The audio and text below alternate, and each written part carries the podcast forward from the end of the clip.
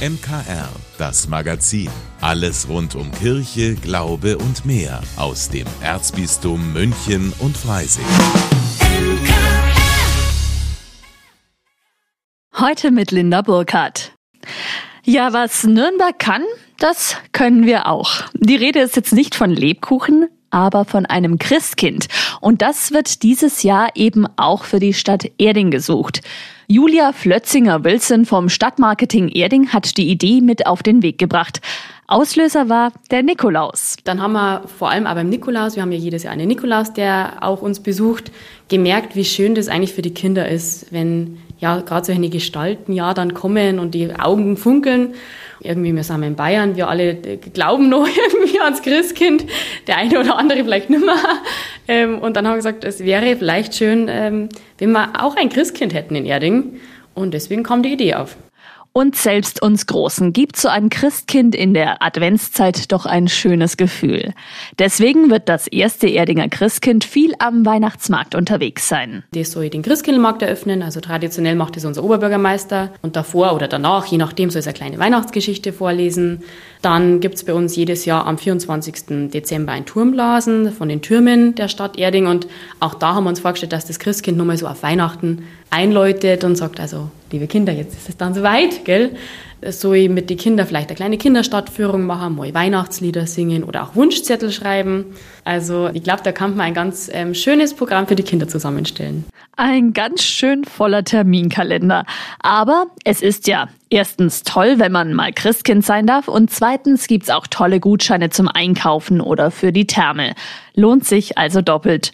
Und das wünschen sich Julia Flötzinger-Wilson und ihr Team von ihrem Christkind. Wenn man das Erdinger Christkind werden will, dann ist man zwischen 16 und 22 Jahren alt und man stammt aus der Stadt oder dem Landkreis Erding. Man ist offen und herzlich und hat Spaß an öffentlichen Auftritten, weil man steht natürlich schon in der Öffentlichkeit. Vor allem soll man eigentlich Freude daran haben, arme Kinder zu sein, weil es ist natürlich vor allem für die Kinder. Und wer sagt, ich bin das perfekte Erdinger Christkind. Der kann sich noch bis zum 6. Oktober bewerben. Einfach mit Foto und kurzem Motivationsschreiben ans Marketing. Dann folgt die Auswahl. Dann treffen wir eine Vorauswahl von maximal vier Christkindl. Die laden wir dann kurz zum persönlichen Gespräch ein, weil uns das natürlich schon wichtig ist, dass man die kurz einmal persönlich kennenlernt. Und daraufhin werden zwei Kandidaten oder Kandidatinnen ausgesucht und der Öffentlichkeit vorgestellt. Und dann kommen wir quasi per Mausklick von zu Hause aus auf der Homepage der Stadt Erding oder über unsere Social-Media-Kanäle das Christkind wählen. Und wenn es soweit ist, erfahren Sie natürlich auch hier im MKR, dem Münchner Kirchenradio, wer das neue Erdinger Christkind ist. Und jetzt geht's hier weiter mit Musik, die so nicht überall läuft. In unserem Podcast Einfach Leben geht es in dieser Woche um Krisen. Falls Sie da noch nicht reingehört haben, gibt's überall, wo es Podcasts gibt oder auch unter münchner-kirchenradio.de. Ja, und um Krisen geht es diese Woche auch in der neuen Ausgabe der Münchner Kirchenzeitung. Bei mir ist mein Kollege Florian Ertel von der Kirchenzeitung. Flo, wie beschäftigt ihr euch denn mit diesem schweren Thema? Wir haben unser erstes Buch, wie man so sagt, also unseren ersten Teil der Zeitung, diesem Thema mit verschrieben, aber es zieht sich auch durch andere Bereiche bei uns, also wirklich flächendeckend. Mhm. Ähm, ja, warum? Weil also Krisen kommen, glaube ich, in jedem Leben vor, bei jedem Menschen. Jeder hat so etwas schon mal erfahren, sei es der Verlust einer Freundschaft, eine schwere Krankheit, der Tod eines Angehörigen, Arbeitsplatzverlust etc. und sowas. Also das wirft einem mitunter aus der Bahn. Wie geht man damit um und wie gehen auch wir als Christen damit um? Damit wir nicht, wie unser Titelbild zeigt, in einem dunklen Loch sitzen bleiben und vielleicht die rettende Leiter nach oben nicht finden. Wir haben erstens einmal Leute gefragt, die sich selbst schon mal in einer Krise befunden haben, teils anonymisiert. Wer hat ihnen geholfen? Mhm. Gerade von Kirchenseite gibt es da viele im sozialen, im psychosozialen Bereich. Aber wir haben auch, ja, wie soll ich sagen, mal Experten gefragt, wie kann man so etwas meistern, wie coacht man so etwas dann, wenn es da überhaupt vielleicht Patentrezepte gibt, weil das muss man auch beachten. Jede Krise ist natürlich individuell und von der individuellen Verfasstheit des Einzelnen auch abhängig, das ist klar. Aber man kann sich so schon mal Anregungen holen, wo man sich auch Hilfe holen könnte. Genau, auch da haben wir eine Seite, was es alles zum Beispiel für kirchliche Angebote gibt in den verschiedensten Lebenskrisen, auch das. Ich finde eigentlich am berührendsten sind diese Statements, wo Leute tatsächlich einen Einblick in ihre eigene Seele wagen lassen. Ein Ehepaar, was vor der Geburt ihr Kind verloren hat. Ein Priester, der aus dem Orden ausgetreten ist und Weltpriester geworden ist. Mhm. Oder zwei Klienten beim katholischen Männerfürsorgeverein, wie ihnen geholfen wurde. Also solche Sachen sind recht an, ja, sprechend, recht berührend, ehrlich gesagt. Mhm. Jetzt ähm, tun sich viele auch schwer, wenn es jetzt wieder dunkler, kälter, nasser wird. Das ist auch so ein, so ein Modus, wo man leichter mal irgendwie dann ins Trübsalblasen kommt. Und deswegen habt ihr einen kleinen Tipp, was man denn unternehmen kann, wenn das Wetter jetzt draußen nicht mehr so zum Spazierengehen einlädt. Ja, ob das die Düsternis aufheitert, weiß ich gar nicht, weil die Bilder sind auch ein wenig dunkler. Nein, in der Münchner Kunsthalle gibt es eine neue Ausstellung zum spanischen Maler Ignacio Zuluaga. Ich hoffe, ich spreche ihn richtig aus. Der lebte von 1870 bis 1945 und der hat in dieser Zeit ähm, so typische ja, Bilder gezeichnet, gemalt, die so ein bisschen klischeemäßig die spanische Seele, was bei uns mhm. sozusagen so im Hinterkopf bis heute spukt, von Spanien ja geschaffen hat. Also Katholizismus, Toreros, Tänzerinnen, ja, Flamenco, also all solche Dinge in einer, ja, so realistisch-expressionistischen Art leicht, aber wie gesagt, immer mit so einem gewissen dunklen Touch mit dabei. Also vielleicht zur Stimmungsaufhellung weiß ich nicht, aber aber man kann ja mit netten Leuten hingehen und das dann eine gute Zeit Fälle. haben. Und es gibt ja auch ein Museumscafé. Sehr gut. Dann ähm, auf jeden Fall mal reinschauen in die Kirchenzeitung. Da gibt's auch ein Bild, dann kann man sich einen ersten Eindruck machen, ob diese Ausstellung was für einen ist. Wenn Sie sie noch nicht bekommen, die neue Kirchenzeitung, die gibt's auch bei uns in der Buchhandlung Michaelsbund in der Innenstadt oder ganz bequem nach Hause, auch gerne als E-Paper. Abonnieren und keine Ausgabe mehr verpassen. Ich danke dir, Flo. Danke dir, Linda. Es ist eine Krise, die immer mehr in Vergessenheit gerät. Und doch ist der Bürgerkrieg in Syrien auch nach zwölf Jahren noch immer nicht vorbei. Für die neue Folge der Reisewarnung hat meine Kollegin Brigitte Strauß mit Christina Balbach gesprochen. Die Missio-Redakteurin ist im Frühjahr in Damaskus und Umgebung gewesen. Brigitte, was hat sie denn dort erlebt? Ja, sie war, wie du gerade gesagt hast, in Damaskus und Umgebung und nicht in den nördlichen Gebieten, denn da gibt es ja immer wieder Kampfhandlungen. In der Hauptstadt ist es einigermaßen ruhig, aber die Wirtschaft liegt natürlich total am Boden. Sie hat die Auswirkungen der Armut gesehen, also Kinder bekommen keinen Schulunterricht mehr, weil Lehrer vom Staat nicht bezahlt werden. Die Lehrer müssen aber auch leben und arbeiten entweder in anderen Jobs oder sie sind längst ins Ausland gegangen. Die Preise für Lebensmittel sind unglaublich hoch, Wohnungen gibt es kaum und Strom ist auch nicht regelmäßig da und wenn, dann ist auch der sehr teuer.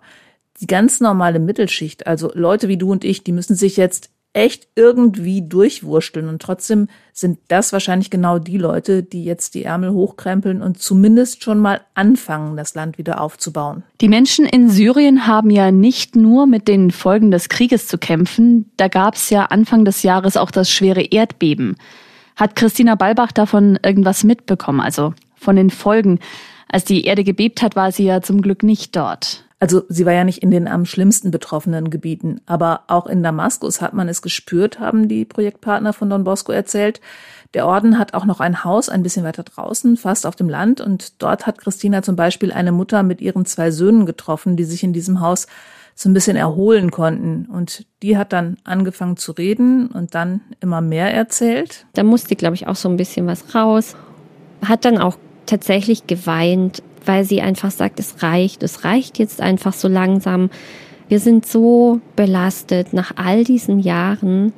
Die war wirklich auch am Ende und hat dann nochmal von, von dieser Nacht erzählt, in der das Erdbeben war, dass alle auf die Straße gerannt sind, dass natürlich alle diese Kriegsgeräusche und Kriegsbilder noch sehr im Kopf haben und da auch Traumata hochkommen. Ja, ich mag gar nicht sagen, das kann ich mir vorstellen, weil kann ich mir zum Glück nicht vorstellen. Allerdings. Viele Syrerinnen und Syrer sind ja auch nach Deutschland geflohen. Hat sie dort Angehörige von Menschen getroffen, die hier in Sicherheit leben? Nein, aber sie hat eine junge Frau getroffen, die 2015 mit ihrer Mutter nach Deutschland geflohen war, also in dem Jahr, als sehr viele Geflüchtete hierher gekommen sind. Aber diese Frau und ihre Mutter sind schon ein Jahr später wieder zurück. Und wer so ein bisschen sich auskennt mit dem Krieg und was damals war, 2016, also es war wirklich einer der Höhepunkte auch, weil sie meinte, es gab hier nichts für sie. Keiner hat danach groß gefragt, was habt ihr eigentlich in Syrien gemacht? Wer seid ihr eigentlich? Was habt ihr beruflich gemacht? Welchen Hintergrund habt ihr? Sie waren nur noch die syrischen Geflüchteten. Die Mutter hatte als Lehrerin gearbeitet war natürlich für sie in Deutschland dann nichts mehr möglich. Mhm. Und sie hatten keine Perspektive und haben sich dann dafür entschieden, zurückzugehen in den Krieg. Das muss man sich mal vorstellen, wie groß der Leidensdruck gewesen sein muss. Die Frau ist also zurück. Wie ist es dort jetzt eigentlich? Ich meine, ist der Bürgerkrieg zu Ende? Gibt es irgendein Papier dazu oder so? Nee, überhaupt nicht. Also angefangen hatte der Bürgerkrieg ja damit, dass das Volk auf die Straßen gegangen ist und Präsident Assad stürzen wollte. Das war 2011. Und jetzt sieht's so aus. Bashar al-Assad ist ähm, nach wie vor an der Macht. Das wird er jetzt zunächst auch bleiben und versucht eben hier auch wieder eine Normalität herzustellen, was für die Opfer dieses Krieges ja sehr schmerzlich ist. Auf der anderen Seite sagen manche Syrer, für uns wäre wichtig, dass die Sanktionen beendet werden. Wir müssen doch irgendwie wieder anfangen. Wir brauchen eine Perspektive. Ja, und wenn man das so hört, muss man auch noch bedenken, dass Christina Balbach das jetzt einigermaßen diplomatisch formuliert hat, denn sie will ja die Projektpartner nicht in Gefahr bringen. Und wenn ich sehe, in welchen Ländern die Reisewarnung gehört wird, das kann ich äh, online nachschauen, ist es nicht ganz unmöglich, dass da auch Leute reinhören, die dem katholischen Hilfswerk und den Projektpartnern nicht so wohlgesonnen sind. Die Reisewarnung. Ab heute gibt's eine neue Folge. Zu hören jederzeit online auf münchner-kirchenradio.de oder natürlich als Podcast beim Streamingdienst Ihrer Wahl. Im Kino erwartet die Zuschauer diese Woche eine französische Komödie, in der ein Manager mit Panikattacken auf einen mürrischen Aussteiger trifft. Außerdem Senta Berger und Günther Maria Halmer als zankendes, alterndes Ehepaar. Mehr zu den beiden Streifen jetzt wieder in den Filmtipps mit unserem Experten Klaus Schlauk und dem katholischen Filmdienst. In dem französischen Film Die einfachen Dinge lernt ein selbstbewusster Unternehmer bei einer Autopanne in den Alpen einen schroffen Selbstversorger kennen. Als der gestresste Geschäftsmann mehrere Panikattacken erleidet, kehrt er zu dem Aussteiger zurück, der ihn widerwillig in einem Schuppen unterbringt. Doch der aufdringliche Gast lässt sich von dessen abweisender Haltung nicht abschrecken. Was wollen Sie eigentlich? Haben Sie vielleicht ein Gästezimmer? Zwei Wochen hier drin und ich schreibe Robinson Crusoe. Keine Angst, ich fahre morgen Abend wieder. Ich liebe dieses Lied. Da kriege ich immer Lust zu tanzen. Er geht mir genauso. Essen ist fertig! Wissen Sie, was Sie sind? Ein tanzender Weiberheld! Ist es das, was Sie wollen? Als Eremit leben mit den Murmeltieren? Das ist mein Leben! Ich mache, was ich will! Die einfachen Dinge ist eine auf die gegensätzlichen Protagonisten zugeschnittene Komödie. Den vermeintlich klaren Konflikt und die Figuren will der Streifen mit unerwarteten Enthüllungen komplex gestalten, wird dadurch aber immer unglaubwürdiger. Der idyllische Schauplatz und die fähigen Darsteller können zudem nur teilweise die Schwächen des Drehbuchs überdecken. Senta Berger und Günther Maria Halmer sind bereits über 80 Jahre alt und immer noch Kinostars. In Weißt du noch spielen sie ein Paar, das seit 50 Jahren miteinander verheiratet ist. In vergifteter Zweisamkeit bestreitet das Paar, mehr schlecht als recht, seinen Lebensabend. Bin zurück. Was denken, wie das aussieht? Ich brauche keinen Trolley, wenn ich einkaufe. Hast du was gesagt? Kauf dir endlich ein Hörgerät, dann würdest du es hören. Gesetzt im Fall, es würde mich interessieren. Der kriegt kein Signal. Da sieht man gleich, dass Sie vom Fach sind. Haben Sie den Empfang gehabt? Nein. Wir sitzen seit vielen, vielen Jahren vor einem Fernseher, der nicht läuft. Wie oft wollten wir endlich wieder verreisen? Können wir gerne mal andenken. Es genügt nicht, es anzudenken. Man muss es auch machen. Als das Ehepaar Pillen ausprobiert, die für kurze Zeit das Gedächtnis sensibilisieren, erinnern sich die beiden an die Anfänge ihrer Beziehung, geraten in Feierlaune und schwören sich ewige Liebe. Doch die Furcht vorm Verschwinden der romantischen Intimität erweist sich als neue Belastung. Weißt du noch, ist eine kurzweilige, von den beiden Darstellern wunderbar entfaltete Beziehungskomödie, die jedoch vor dem Realitätsprinzip zurückschreckt und lieber dem Happy End eines innigen Lebensabends frönt. Klaus Schlaug für das MKR. Vielen Dank, dass Sie sich unseren Podcast MKR, das Magazin des Münchner Kirchenradios, angehört haben.